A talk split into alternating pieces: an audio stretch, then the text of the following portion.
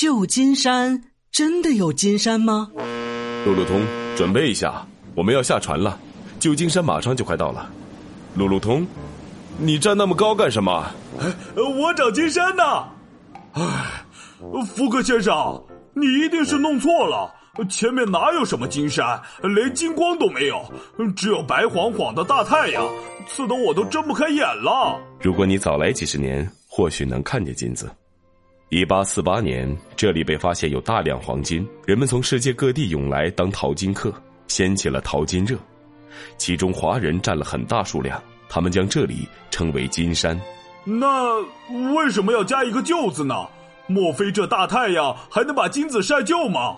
不，之所以叫旧金山，是因为后来澳大利亚的墨尔本也发现了金矿，为了区别，这里就被称为旧金山。当然，旧金山也有金矿发掘光了，以前的金山的意思。什么？原来金矿已经没了。唉，福格先生，我们来迟了。哎，不过等等，你刚才提到的墨尔本，嘿嘿，我们现在去还来得及吗？你又要失望了，路路通，他可不在我接下来的路线里。